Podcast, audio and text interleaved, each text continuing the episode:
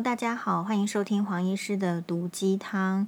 首先呢，感谢我们有一位这个听众朋友叫做少女小鱼，好，但是应该不是张婷啦哈。他说他很喜欢黄医师的观点，希望在晚上舒缓的环境下，轻松舒适的听黄医师的分享，可以，所以呢，可以请黄医师音量可以轻缓些吗？谢谢忠实听众留。嗯，这个部分呢，我其实有在我的粉专回答，但是呃，因为呢，不是说每一个人听 Podcast 一定又追 FB 粉专，甚至有些很多人是不用 FB，是用 IG 的，所以我也是在这边呢，稍微再花一点点时间说明一下，就是嗯，其实哈，不管是呃 FB 的直播或者是 Podcast，黄医师呢的这个。环境都是相当的简陋，好，就是可能就是也可以写陋室铭的那一种，非常的简陋。比如说直播的时候，就是只有一个手机，然后就是用呃 Apple 手机的收音，我觉得就这样子了。然后也绝对没有打灯，因为我觉得那种灯光对眼睛很不好啊，我很难理解，就是网红可以长期的打灯。嗯、然后呢，在 Podcast 的部分呢，嗯、也一开始是没有麦克风的，但是音质确实不好，所以呢，而且会有回音，所以我们就用了这个已经是 Apple 内建的这个 Garage Band，然后再加上哎这个 Blu-ray，就是那种哎呀，反正就是一个牌子的麦克风，是大米推荐的啊。那所以呢，其实我想这样子的音质差不多。黄医师其实自己的 podcast 如果有空的话，我也会收听。我自己是觉得，就是说这个音量呢，并没有特别的大声或者是小声。反过来说呢，你的手机一定会有声音，是可以让你，就是说你你要去找一下那个大声跟小声。好，我们不知道少女小鱼这个，因因为主张自己是少女小鱼的话，应该是少女吧。哦，那所以应该电脑能力要很强吧？因为其实欧巴的电脑能力也快比我 比我强了，所以应该是会去控制音量，然后或者是说你也许啊、可以跟别的 podcast 的这个声音呢再比较看看。其实我是自己是觉得没有说什么需要再轻缓的，哎，大概是这样子，嗯。那如果说你觉得太大声的话，你可能就是要你知道要很学术的，对不对？就是把这个，嗯、呃，你知道声音跟距离是成，就是说声音声音的话是要跟距离应该是反比的嘛，你就把距离拉远一点，声音就会变得比较小一点了。然后我觉得能够在这边抱怨，好，或者是说不见得是抱怨，而是希望黄医师更好，诶，希望这个声音呢能够。呃，随着你的喜好，大声一点，或是轻缓一点，或者是小声一点的听众朋友，实际上是相当的幸福。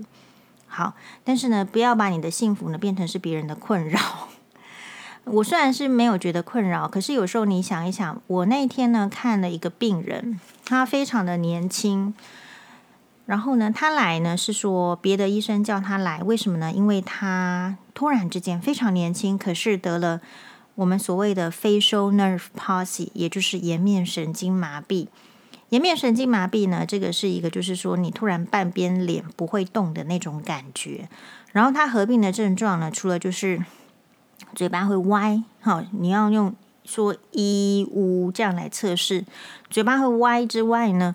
呃，眼睛的眼皮的部分呢，其实是会闭不全，眼皮会闭合不全，所以这样子突然发作的时候呢，它是一个颜面神经麻痹。原因有很多种啊，大部分是突然的一个病毒感染，然后去影响到颜面神经。所以颜面神经麻痹的病人合并着这个眼皮没有办法闭全，好闭合完整的意思的时候呢，它会有这个角膜露出来。有一些部分，所以很容易，呃，刚开始眼睛会觉得很干涩，会觉得很刺。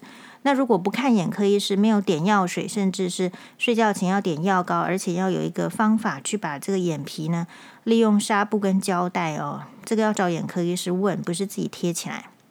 稍微用向上的力量使下眼皮往上，上眼皮没办法往下盖嘛，所以你要用纱布的力量，要用把这个下眼皮呢、下眼睑呢往上推的概念，让他在晚上睡觉的时候呢，也可以闭合的全。那这样子的话呢，才能够保护这个角膜。呃，facial nerve palsy 就是颜面神经麻痹，并不是一个很少见的疾病。好，据说某人的前夫以前也得过，好，某人的前婆婆也得过。它不是一个很少见的疾病，然后它也不是什么因果哦，所以，诶，黄医师不太喜欢人家来跟我谈因果，是因为我面对着太多的病人。然后呢，我自己呢，小孩子也生病，我非常讨厌人家来跟我讨论什么因果啦、报应还是怎么样。我觉得，呃，会去讲因果。你觉得西方社会为什么没有讲因果跟报应？只有东方社会在讲因果跟报应。我觉得大家可以想一下，就是从这个古代你去看这个历史剧，就是这样子喽。比如说呢，世上有一些不祥的灾难。然后呢，就有人一定要去解释它，所以就会出现这些解释不懂的事情的办法。但是疾病是我们是学的科学的进呃进步，是越来越了解，有一些疾病的产生事实上是呃天生的，所以不要去看到人家说呃是这个残障的人士，或者是比如说聋哑人士，或者是说他生了癌症，不要第一个想法就去想说。哎呦，他是不是做了什么坏事，或是他前辈子是是不是怎么样，所以他这辈子才会这么苦？我觉得我们不要用这样子的想法去想别人。那同样的呢，当你发生事情的时候，你也不需要用这个想法捆绑住自己。好，那呃，所以讲到这里的话，就是说我回到，就是我看到那个病人，好，然后他是这个眼睑是闭合不全的。啊，然后呢，他一进来的时候，他旁边是跟着一个他的他的妹妹，然后他妹妹跟我讲说呢，他姐姐是听，就是耳朵是听不到的，好，所以可是呢会读唇语，所以希望我把口罩拉下来，可以让这个病人呢看到我的嘴唇的，让让他去读这个唇语。那我们通常是你知道，疫情一定是大家都戴口罩的。那这时候黄医师呢，当然就是呃一刻不迟疑的就把口罩拿下来，然后而且是讲的比较慢，然后让他可以读唇语。好，嗯，我所以我，我我要说的意思是说，其实有时候呢，我当然不是指这个网友不好或者是怎么样，可是有时候，嗯。是不是需要到别人百分之百配合你，而你没有想到说，是不是自己可以，比如说降低标准啦，或者是自己想办法用什么方式去改善？我觉得是应这应该是少女小鱼可以试着做做看的，因为她是少女。我觉得年轻人呢，好，或者是应该是要有更大的，或或者是说是年轻人才会没有 包容力吗？我们可以。这个是一个另外一个主题啦，到底是年轻人的包容力好呢，还是老年人的包容力好？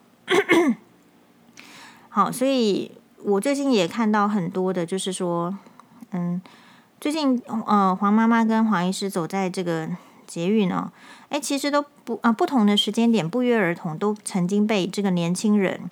就是他，他走路他不晓得在看什么，然后他就是撞到了，就真的是一个大块头走了撞过去，他们也不停下脚步，也不对不起，然后好像当做没发生这件事情，好，就这样走过去。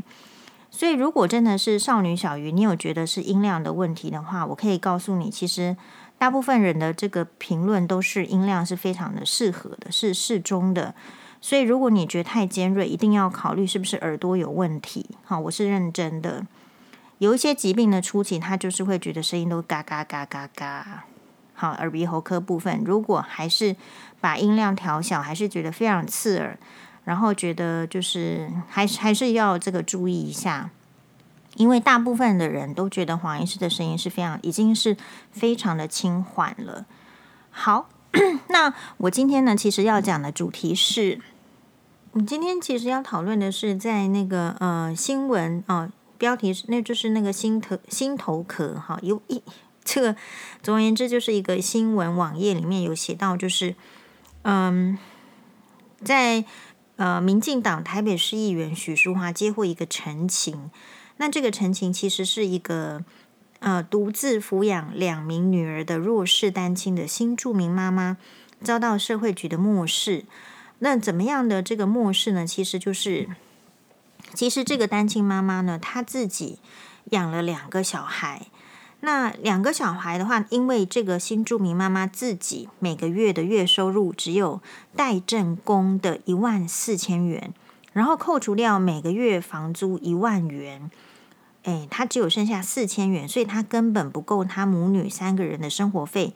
其中有一位是一岁两个月的这个幼儿，所以还有很多的尿布啦、奶粉钱。所以这样算起来的话，照理说应该是要符合社会局中低收入户的资格，应该是要可以领取生活津贴。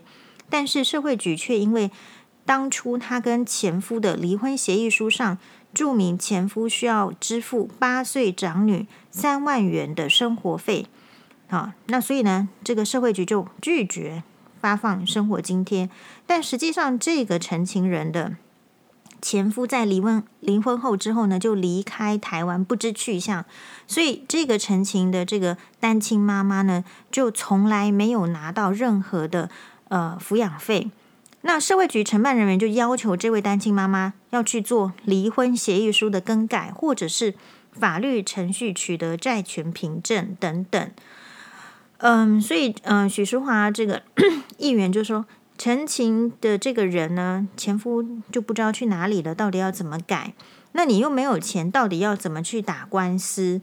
所以就质疑社会局是官僚文化，不想解决问题，不愿意和国税局确认，也不愿意查妈妈的存折是不是真的有钱进账，非常的僵化，好残忍的拒绝给予生活津贴。确实，我们认为这个确实是。很多很多的人，他上期还找不到什么议员啦、哈委员的这种陈情，然后就是被这种呃政府的这个单位刁难。那这个也是很多人的这个困境。比如说，我记得有有因为要去上法院，然后所以就会在法院的时候，因为还没到我们，就是诶有跟马律师聊天，哦私下在聊天，诶马律师就说，其实有时候呢。你说这个前夫不是前夫啦，就是男生跟女生哈，就是在法庭上真的很激烈，争取这个什么会面呐、一个月要会面多少次？其实后来呢，根本就是也会面的次数呢，不见不不见得是约定的那么多。事实上，马律师还说，你就是离婚之后，对方的钱有进来就不错了，哦，抚养费有进来就不错了，诶，然后所以这边呢。我就有很深刻的这个感觉，就是，嗯，所以，所以确实以前呢，这个公呃公营的机构是非常的的这种僵化的时候，在现代的这个社会，是不是应该可以更帮助弱势？好，比如说，也许议员啦、社会局的这种规范，到底是谁可以去去把它另另立一个法规，再比较松，还是说到底怎么样？如果又怎么样怎么样？我觉得这些都是可以讲的，可以做的。那希望政府呢，其实就赶快做，不然的话，我觉得将来是一个 M 型的社会。M 型的社会就是有钱的人很有钱，然后很穷的人也很多，然后这两个之间的鸿沟非常大。有时候我们百姓在看到这个红火案，也就是辜仲谅的案子，好，打了十五年之后呢，本来是有罪，后来变成没有罪。其实我们会觉得有钱，难道是有钱判生，无钱判死吗？姑且不论是这样，我觉得要平衡的时候，你要让呃很穷困的人或者是很弱势的人，至少要有生存下去的希望，或者是说不要太刁难。就说你可能要讨好有钱人是也无可避免的嘛，因为你一定会有很多的，不管是哪一党，你会需要政治献金嘛，你你还是需要有钱人，所以你想给有钱人一些方便。那我觉得从古至今的话，我们也无从苛责起。可是，如果我们无从苛责起这个部分，或者是我们无力苛责起这个部分的话，那至少要让，呃，就是比较真的是弱势需要帮助的人可以。可以有一个生存的机会，好，这个才会符合社会正义。所以不要说都只有看到有钱人，就是说到法院去都很轻松愉快。然后呢，可是就是一大群没有办法的人，既上不了法院，因为请不了律师，然后呢要生活补助，小孩子还这么小，也没有办法。明明是可以，就是动个脑筋的，好，不要总是不动脑筋。好，然后这边的话，我也就是觉得这个就是大家应该要关注的单亲家庭的一个困境。事实上，最近一个非常这个热的新闻，其实就是台中的这个柔道，去学柔道的小一的学生黄姓这个男童，我们前几集也有讲过。呃，然后他一出来的时候就引起很大的这个社会关注，然后他爸爸也出来说了，呃，就是责备的这个教练，然后然后也有这个舅舅提供的影片，然后一开始的这个就引起社会巨大的关注，然后舅舅的部分呢，嗯，也有影片，然后也引起有个另外一个的就是比较谴责舅舅的说法。那其实一开始的时候，其实我一直觉得这个案子很奇怪，在一开始我就觉得他怪。然后后来才知道说，哦，原来这个小男孩也是单亲的家庭，也是离婚。好，然后呢，这个爸爸就一直出来说，说了说了 A，说了 B，说了 C，说了 D。哎，我不是说他不能说，其实我本来对他也是没有意见的，觉得说也是一个就是一个一个大苦主，即便是离婚，然后没有监护权，哎。但总是因为就是心急，为了小孩，总是会出来就是发生的，这个非常的正常。可是到后来，我觉得异常的时候是，他呢就是坚持的对这个舅舅，好像就是要呃追究责任。那这个时候我就开始就觉得怪了，所以黄医师才会有那一篇的发文在 FB。但是，嗯，我会觉得单亲家庭如果说。一个单亲的妈妈或者是一个爸爸都一样。当你是主要的照顾者的时候，其实你承担的是更多的时间、金钱，绝对还有爱心的付出是绝对是更多的，因为时间主要就是在这边。然后呢，我们常常可以看到另外一方其实是不愿意出钱的。刁难金钱，其实我们听说这个黄姓男童的爸爸不晓得是什么原因，好像呃抚养费一开始是说一个小孩子要给一万块，但是后来呢好像也没有给，还是说给了多少之后没有给。好，那所以其实我要说的就是这一些离婚之后没有按照规定、没有按照协议去给的，其实很多人都是摸摸着鼻子就。就算了，我们女生呢，或者是男生，就去扛起那个责任，就自己赶快出去找工作，赶快努力的工作，尽可能的赚钱。很多的家庭其实是这样。然后，所以当一个男生，特别是就是说这个爸爸呢，他没有去想说啊，人家已经帮我这么多了，然后发生这个问题，人家也很痛苦的时候，竟然还要诉诸媒体的力量去啊、呃、讨伐舅舅，那黄医师就觉得这个很。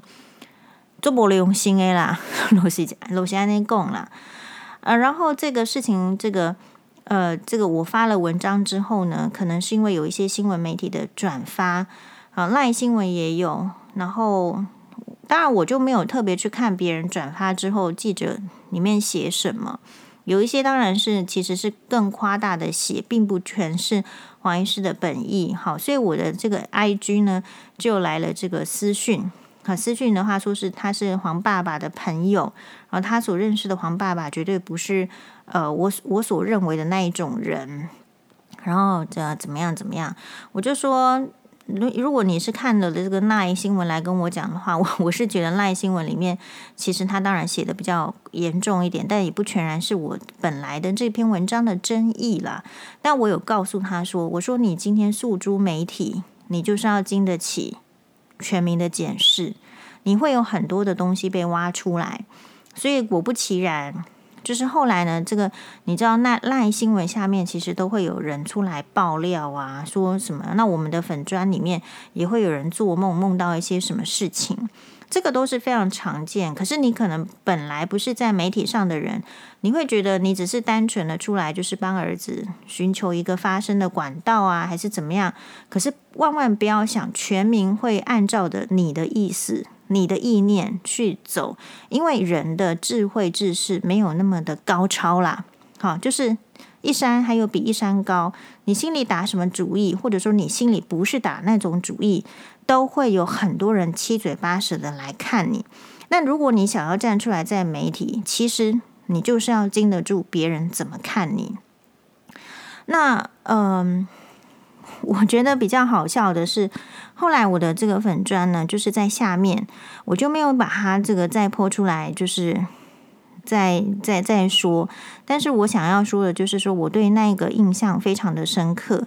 就是后来呢，大概没多久，一天之内吧，呃，自称是这个，我们不知道是真是假，他自称呐、好，因为我觉得现在疯子也很多啊，对不对？我们自称自己是这个。唐明皇可能也有啊。总而言之，我的粉专就是有来了一个呃，自称是这个黄爸爸的表弟的人，就来写了啊、很多，写什么呢？好，我来念给大家听。好，然后我就是他他这个有照片啦，哈，但是我本来就不知道黄黄爸爸是长什么样子。他的这个 i 他的这个 ID 是叫做 Reset 陈哈，他的人生确实应该 Reset。好，他说。黄医师您好，我是小孩的叔叔，也是你口中黄父的表弟。不好意思哈，这个这种叔叔是很远很远很远的。一般来说，小孩的叔叔是指就是爸爸的哥哥或者是弟弟啦，这种只顶多是表叔啦。所以第一个僭越了，僭越了自己的身份，把自己抬成叔叔，不好意思，不可以哦。好，接下来黄医师会一直碎念。针对您的论述，我只有几点的说明与提醒：一，您文章内容提到的，当离婚后父方或是母方没有办法支应呃余裕的抚养费时，主要照顾者就必须去工作赚钱。关于这点，所谓的余裕抚养费是属于私人事情，您单方面无法判定抚养费是否余裕的情况之下。这不是蠢吗？这妈妈有余裕的抚养费，还需要出去工作吗？就如此追究探讨，我觉得不是如此恰当。不好意思，我觉得很恰当。试问，假如今天黄母抚养费每月金额八万元不等，请问这样的风向与讨论还会如此带领吗？好，请你每个月给八万元，你再来看黄医师会不会带领啊？好，不要老是说做不到的话嘛。第二个。你当初参呃这个监护权的判定过程，黄医师你也没有参与其中，怎么判定黄父不想带小孩，不疼爱小孩？好，没有抚养权不代表他不爱小孩。好，我就觉得这个 reset 权呢，你连这个监护权、抚养权都这个用词呢是不对的。好，那如果你说黄医师没有参与判决，就不知道这个他没有办法判定他想不想带小孩，不疼爱小孩，那这个表弟也没有在这个监护权的判定过程中啊，法院你进得去吗？你也进不去嘛，所以你怎么知道呢？你怎么知道黄父就爱小孩？如果照你这个逻辑是对的，好，好，然后后来就是他就写说，再来的什么生命真相是否能恢复稳定，再来就是何姓教练是否能受到法律制裁，其余私事不应该模风向模糊焦点。我今天说实在了，我觉得都是这个爸爸还是这个这个 research 在那边带风向的哦，这跟黄医师带不带风向是没有关系的。最后他说：“您身为一位名人，对社会有影响力的人而言，我更希望您能支持检警调查转为公开化。”到这边的时候，黄医师又大打叉叉，觉得这个人没有什么营养。为什么？因为你连减掉为什么是侦查不公开的原则，或者是原因，或者是为何，你都没有先去做功课，你就单纯的为了自己的私利而希望检警的侦查是要公开的嘛？这个当然是没有办法执行啊，又何来说去希望别人支持呢？所以呀，好，那我就是。黄医师的个性啦，好，就是这样。我就是直接的，就是点名回答。因为你敢来留言，你就要接得受、接得住我的回答嘛。就是说，我觉得你这个其实，就是说，我觉得其实是你这个其实也对小孩子没有什么实质贡献的人在带风向了。这个就是黄医师的感觉。你可以来跟我说你的感觉，我也可以告诉你我的感觉。然后我就在问，你们家的男人都是话很多，做很少的事吗？呃，因为他前面有说，是不是我们不应该质疑黄父不要爱没爱小孩嘛？我就说，我有说黄父不爱小孩吗？其实我我也不喜欢人家，就是好像把我这个误会嘛。好，所以是你们自己怕人这样想吧，有点自信好吗？然后接下来呢，诶，黄医师就是觉得说，就提醒他，你是今天是不去帮小孩念药师佛经来发疯吗？没有营养就订营养午餐啊！感恩双手合十，好，就是说，当全民都在希望这个小孩子确实有好转的时候，我觉得大家都不要忘记，他是一个严重脑伤的病人。可是这个爸爸一直在那边说，今天脑压下下降了一点点，然后呢，啊，有好像有进步，有进步都他讲的呢，对吧？那个后来医院的医生还有这个妈妈都看不下去了。都还会说，其实就算是脑压有下降，也不代表他受损的那些脑的这个功能可以恢复嘛。所以这样子的爸爸是不是？你说真的有爱小孩，我也不知道有爱小孩为什么没有听得进去医生讲的话？那如果有听得进去医生讲的话，为什么出来跟大家讲的话又不是那么的精准传达医生的概念呢？这样子的小朋友其实是还有生命危险的，然后你在那边就嚷嚷着要这个什么很高额的赔偿费啊，三三四千呐、我也是觉得很奇怪。哦，这个 赔偿金额其实是要视小孩子的情况嘛，哎，所以所以呢，我就觉得就是就是这样一连串的事情，我是很有感的。你这个单亲家庭呢，会出问题。或者是说，一般家庭也是会，就是亲戚之间吵来吵去，然后出问题，这个都很常见。然后后来又有一则，就是台中有一个女生才一岁，好说什么妈妈就是放着她洗澡，然后说什么都已经把这个澡盆的水都漏掉了，竟然她还会溺死，说已经漏漏到这个脚环了，她还会脸爬下然后溺死。所以啊，你都你都很难去，嗯。你你不太你不太能够责备，但是呢，就是你就是发生了憾事的话，我觉得当事人就是旁边的这些跑龙套的亲戚，这个跟之前的呃，就是有一个名人啊、就是。对不对？他他的事情，然后他的这个呃前婚姻的这个大姑还出来讲什么？然后照我的看法，不管这些表的弟什么，难道真的说，哎，人家如果小孩子真的判定是植物人，你先告诉我，你是不是一周可以播哪一天出来照顾小孩，把屎把尿啊？你可以了，你再出来说话，你什么都不可以。当初呢，这个小孩子离婚之后，你有去，比如说给予嗯。呃金钱上的援助吗？啊，没有金钱上援助没关系啊。你有去帮忙分担妈妈很累，去帮她带小孩吗？也没有嘛。好，如果有的话，就赶快澄清，也没有关系。但是我看就是可能是没有。那可是没有的话，你现在也许是因为小孩子生病了，你想要有一个出头，帮他出头的心。可是帮他出头也要用脑子啊，对不对？你这样子出来，就是让大家社会大众觉得就是印象很差嘛。然后就更觉得这个小孩子可怜嘛。那我倒是觉得妈妈就是很明理，妈妈是真的有在带小孩，真的是爱小孩的人，因为她还会去体谅那个就是四年级来这个摔他儿子的学长。好、哦，就四年级说，以他儿子已经这么痛苦，已经受伤了，他相信那个四年级的小孩心里也有很大的伤痕，所以也希望就是。那个小孩是好好的，所以他先说出来，他原谅他了。好，所以若要人不知，除非己莫为。好，我们这边不是那个什么玫瑰同龄连，就是你话不要说的很大声，然后觉得自己理直气壮的，实际上还是要自我检讨一下。我们今天不是说要把这个人这个打趴打死，但是你不可以出来。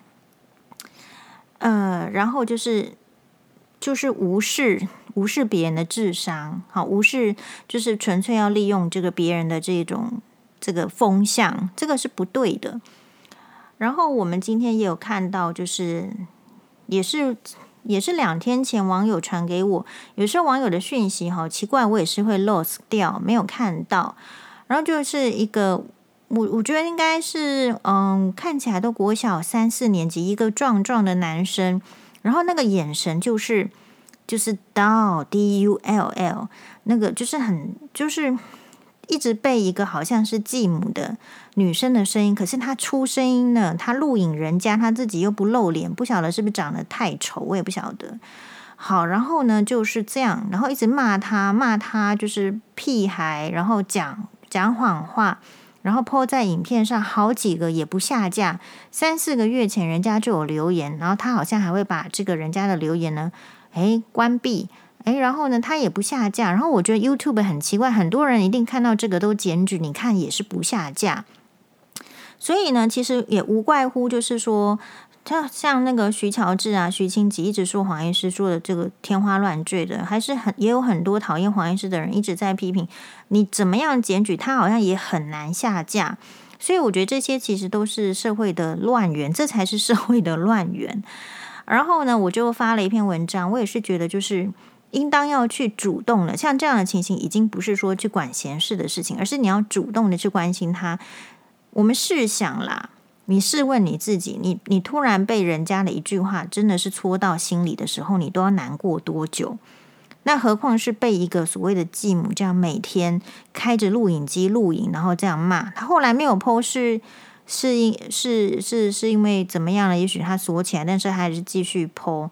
总而言之，觉得那个小朋友很可怜，然后他也是单亲嘛，不晓得他的爸爸在干嘛，不晓得妈妈在干嘛，也不晓得是不是。是不是妈妈是过世了，还是怎么样？还是哎呦，反正反反正呢，总而言之就是觉得，嗯、你单亲的小孩也不应该是苦的。那为什么呢？因为其实是大人让他苦，所以，嗯、在这边的话，我的感受会比其他的人来得深刻。然后我们也呼吁，就是大家要尽量的，诶，如果你有时间，你就你就去关心。很，我觉得做善事啊，这件事情不是只有在那边念佛经，或者是在那边捐钱，就是做善事。每一个人都可以有他自己的这个做善事的方法。那遇到做善事的机会，你一定要就是好好的去努力的去做做看。那大家知道，就是黄医师看到那个影片之后，觉得就是顿时觉得。啊，这个社会怎么会这样？然后顿时觉得酸民骂我也没什么，为什么？因为因为他骂我，我就给他骂回去啊；因为他骂我，我就封锁他啊；因为他骂我，他也不是我的老板，他也我，我吃多少饭赚多少钱不干他的事啊。可是你看，如果是小朋友的话，他敢回嘴嘛？回嘴的话是被一个力量不等的可能会毒打，然后可能会没有没有饭吃。然后可能你要怎么回嘴？你的知识，你的这个说话的技巧又还及不上大人，你就听到那个妈妈一直在碎念，从头到尾碎念到底，真的很想把他叫出来辩论。那所以是黄医师有这样子的能力才对付得了酸民嘛？可是，一般的小孩子哪有能力去给人家这样一直骂？我就觉得那个是一个精神的这个爆炸。他今天是小孩子，如果他今天在。再再成年一点，再青少年一点，他会打人，他会杀人呢。好，所以这个都是社会的这种悲剧的可能的一个来源。我们真的，嗯，不注意不行。然后这一些都需要大家的帮忙。好哟，希望大家呢都可以有健康，然后就是多体谅彼此。然后如果有余力的话，看到需要关心的事情。就是，即便你可能会担着，就是这不不关你的这个屁事，好被被这样子没水准的人呛。不过我是这样子，其实我周边呢、没有什么会说会说屁话，什么屁孩还是干你什么事的男生，因为我的态度就是我不喜欢这样子的男生或女生。如果我听到这样子的声音，我不要跟这些人做朋友。然后我小时候就是黄妈妈也都不。不让我们讲脏话，所以我现在也是不会讲脏话。哦，有时候讲那个什么狗屁还是怎么样，其实都是转述高雄大曲为重女士。好，所以我的意思是说，像我们可以自己去决定旁边要有什么朋友。那那个声音听起来很烦、很讨厌，我就不要，就不要跟这些人做朋友。所以网友来也是一样。那个言论我看了就不喜欢，就把它删除，或把它骂一顿，或者是把它封锁。这个就是人生很有作为的意思。我希望每个人生呢，都可以在有作为、可以有作为的时候好好作为。我们有一天都会失去能力，我们有一天可能会失去，比如说假设以黄医师为例子好了，有一天可能会失去这么耳聪目明、这么这个灵敏。诶，这好像都夸赞自己，好没关系，就是。你今天拥有的，你不要以为是理所当然，有一天终究有一天会失去的。比如说聪明可能会失智啊，比如说健康可能会生病啊。好，所以或者是说可能会失去行动力。所以你现在还能够走得出去，然后有一些因缘看到需要被帮助的人，你现在眼睛还很好嘛？所以你在网络上滑，你还能看到一些需要关注的事情的时候，永远不要。不发挥自己的能力，因为有一天这些能力都会消失的。那你即便想发挥也没有办法。可是如果我们在现在这个阶段就能够好好的去注意，我有这样的能力，而且使用这样子的能力的时候，有一天就算失去了，也比较不会那么的怨恨。好，谢谢大家的收听。明天呢，达赖喇嘛要就是五月一号。应该是台湾时间的十一点半。如果大家十一点开始啦，如果大家可以收呃收看这个达赖喇嘛的网页的话呢，他虽然是讲藏语，可是会有中文的翻译。他是讲心经，黄医师试着听听看。哎，因为我慧根也不是很好，但是至少我会愿意学习。嗯，谢谢大家的收听。那当然呢，也希望大家。可以，嗯，不只是给黄医师反馈啊，我们也收到给双八反馈，很很感谢啊，就是有网友听众呢，就算去这个马祖玩十天，也是天天要要帮这个双八呢增加收听率，谢谢，我们再次的谢谢，拜拜。